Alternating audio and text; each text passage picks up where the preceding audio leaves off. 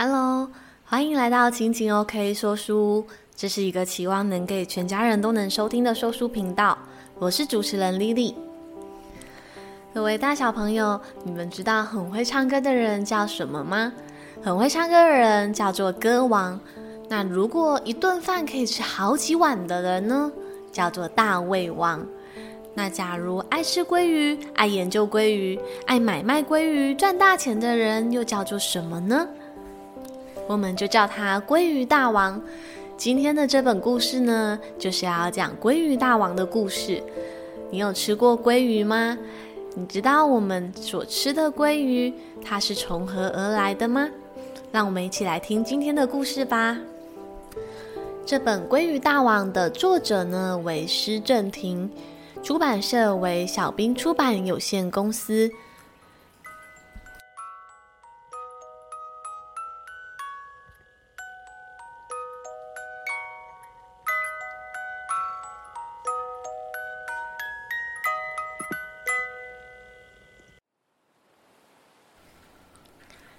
从前有一个鲑鱼大王，他常常驾着船，辛辛苦苦的在海上钓鲑鱼。海洋这么大，要找到大鲑鱼真的很不容易。所以呢，鲑鱼大王努力的研究鲑鱼的生态。他发现鲑鱼通常是在河流中孵化成长，然后沿着河流游向大海。鲑鱼在大海里长大以后呢，一定会算准时间。游回出生的故乡产卵。鲑鱼大王灵光一现，他想出一个好方法。这个方法可以帮助他轻轻松松地抓到鲑鱼。他先在后院挖一个水池，在水池中孵化出健康活泼的小鲑鱼。小鲑鱼游啊游啊，渐渐长大了。鲑鱼大王挖一条小河，引导小鲑鱼游出水池，顺着小河游向了大海。小鲑鱼遨游在大海中，快乐的成长。几年以后，他们找到了当年的小河流，准备要回家喽。聪明的鲑鱼大王算准了小鲑鱼们回游的时间，打开了家里的后门，鲑鱼群真的全部都冲进来了。哇！以后再也不必辛辛苦苦出海了。鲑鱼大王笑得嘴巴都合不拢了。可惜没多久，小河被工厂的废水污染了。鲑鱼大王家的小鲑鱼根本游不到大海，当然也没有鲑鱼会自动再送上门来了。于是鲑鱼大王想到了一个好方法，他买了一艘大轮船，航向了大海。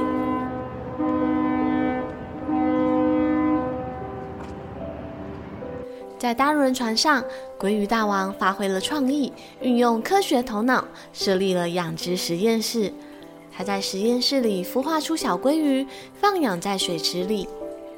就这样，小鲑鱼在水池里游啊游，游啊游，渐渐都长大了。鲑鱼大王把小鲑鱼倒到海里，让小鲑鱼们展开大海中的旅程。鲑鱼很聪明，它们总是知道回家的时间到了。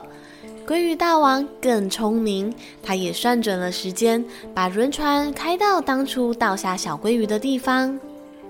果然，只听见哗啦哗啦哗啦，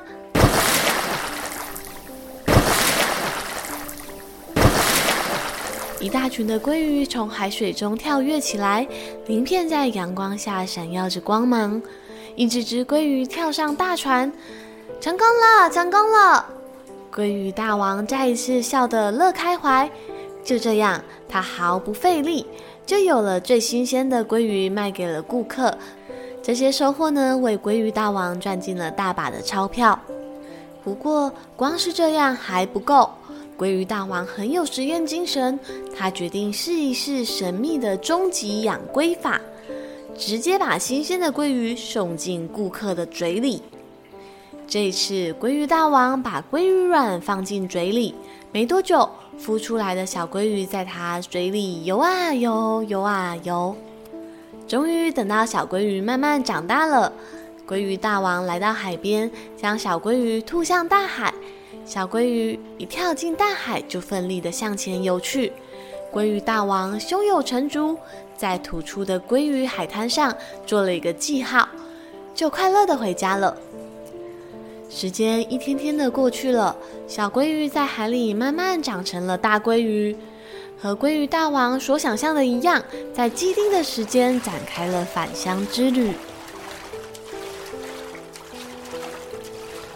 鲑鱼大王信心满满，精准的算好了时间，准备验收自己的实验成果。在无数的记者围绕下，鲑鱼大王来到了当时做记号的地方。摆好餐桌，坐了下来。他张大嘴巴，等待着。随着海涛的波动，鲑鱼群渐渐地聚集在海边。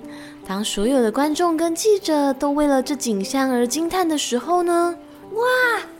一只超级大的鲑鱼在海涛的助威下奋力一跳。天哪！这只鲑鱼该不会认错它的出生地了吧？这只鲑鱼比鲑鱼大王还要大上好几倍。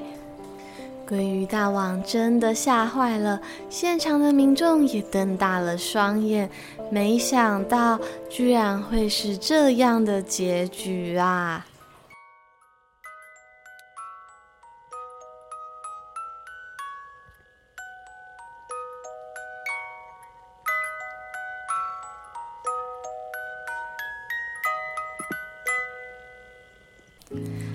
那这一本《鲑鱼大王》的故事呢，到这边就已经全部说完喽。那为什么会挑这本绘本呢？是因为我觉得它的内容其实还蛮幽默逗趣的。听完故事的时候呢，可能会觉得哇，好好笑哦，画着好夸张哦，就是那种会会心一笑的感觉。那其实这一本绘本呢，是我选来就是给低年级当成教材的绘本。那我觉得它的故事除了有趣以外呢，当然还有一些教育的意义。除了它本身的故事的内容架构，就是在讲述，哎，鲑鱼大王啊，他运用他的智慧，然后后来赚了很多的钱，捕获了很多的鲑鱼。但是呢，有时候人会不小心聪明反被聪明误，他真的都没有想到，哇，没想到最后。把鲑鱼养在嘴里，回游的是这么大一只的鲑鱼，吓都吓死了。对，但是这本书呢，它就是一直紧扣着一个主题，就是鲑鱼呢是一种会回游的鱼类。那么既然提到鲑鱼呢，我们就来简单介绍一下鲑鱼。对，我小时候的时候很天兵，就是因为我只看过餐桌上的鲑鱼，就是我没有看过海洋里的鲑鱼啊，然后也没有看过节目里面的鲑鱼，所以啊，我就觉得啊，鲑鱼就是一片一片的啊，餐桌上那种一片一片的吗？怎么可能？对，现在听起来觉得很扯，对不对？但是呢，我觉得小朋友真的可能会不太认识鲑鱼哦。像我上课的时候啊，我就问小朋友说：“哎，你有没有吃过鲑鱼啊？”然后。他就说：“嗯，我吃过鲑鱼吗？我也不知道。”我说：“那你有看过鲑鱼吗？”嗯，我不知道哎，我有看过鲑鱼吗？然后啊，我就把鲑鱼煎成鱼片的样子，就是弄成图片给他看。他说：“哎，我说这就是鲑鱼。”他说：“啊，有有有，我有吃过鲑鱼。”对，所以我觉得这本书呢，除了它的故事架构可以当成一个跟亲子互动的一个媒材以外呢，就是哎，也可以带小朋友认识鲑鱼。那鲑鱼呢，它又叫做三文鱼。那比较常听到这种说法是大陆那边，对，那台湾大部分都还是叫做鲑鱼比较多啦。那鲑鱼是一种大型的洄游性鱼类，那它主要是生活在大西洋跟太平洋的冷水海域之中。那鲑鱼它的每个成长阶段会随着海域的不同，它身体的颜色也会有一些很明显的变化哦。那像是啊，在海水期的时候，身体就是呈现蓝色的样子。那在洄游期的时候呢，它的身体就会转而变成灰咖啡色。对，那在产卵期的时候呢，雄性的鱼呢，它的身体真的非常的漂亮，它会有红色、咖啡色，还有蓝色的点点，颜色非常的鲜艳华丽。那在绘本中呢，一直紧扣着主题，就是说，诶，鲑鱼呢，它会记得它一开始小时候生长的地方，然后长大的时候一定要回来这边产卵，所以我们才会说，诶，鲑鱼会洄游。所以当它还是软的时候呢，它是在淡水。那当它慢慢的孵化成小鲑鱼成型的时候呢，它就会开始慢慢的要游向大海。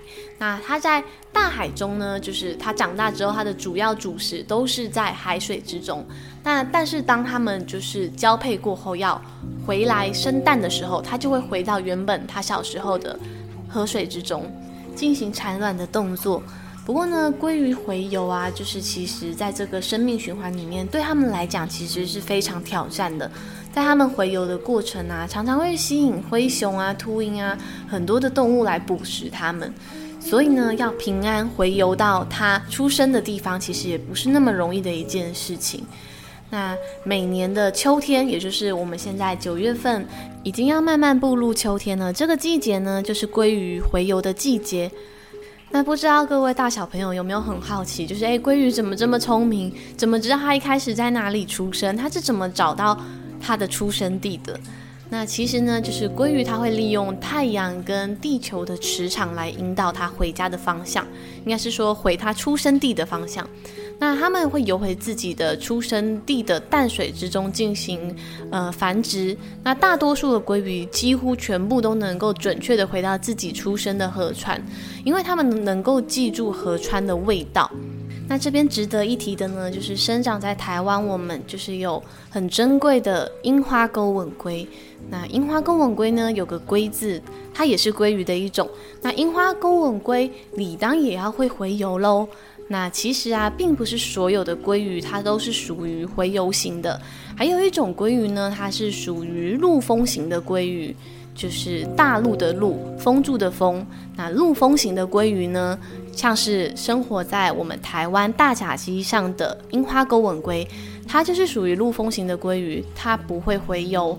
樱花钩吻鲑呢，是台湾很珍贵的亚种鲑鱼。它其实一开始，它应该理论上也是从大海就是回流向河川的。那但是呢，就是到了第三世纪冰河时期末期的时候，地壳有了剧烈的升降，那地形就是可能在台湾瞬间隆起，河川变得又短又急，那樱花钩吻鲑它就回不去大海里面了。所以啊，就是台湾现在啊的大甲溪那边，就是保存了樱花钩吻鲑的生活环境。樱花钩吻鲑呢，可以说是就是台湾的一个象征，就是它是我们台湾的国宝鱼。啊，不知道各位有没有注意到，就是在我们台湾的钞票上面也有樱花勾吻龟哦。就是不过通常市面上比较少流通的，对，就是我们的新台币两千元纸钞的背面。就是台湾特有的樱花钩吻龟，所以下次当你拿到了两千元的钞票的时候，先不要急着把它花掉。对，我们可以好好观察一下上面的那条美丽的鱼呢，就是台湾的樱花钩吻龟哦。那节目到这边就先分享到一个段落。如果喜欢我的频道的话呢，也请帮我追踪起来，或者是动动你的手指头留言给我，或者是留下五星评价。就是如果你的每一个分享，或者是每一秒收听，对我来说都是我创作最大的动力。坦白说呢，最近因为就是上班真的有点忙碌，所以啊，有时候在于时间的安排上，真的，哎，不知道，就是说真的，有时候在于创作上会。觉得有需要稍微休息的时候，所以这个时候还蛮需要你们给我一点加油打气。不过呢，无论如何呢，我都会继续产出，只是呢，就是有时候频率可能会慢了一点。那谢谢你们等我，那我们就下回阅读时光再见喽，拜拜。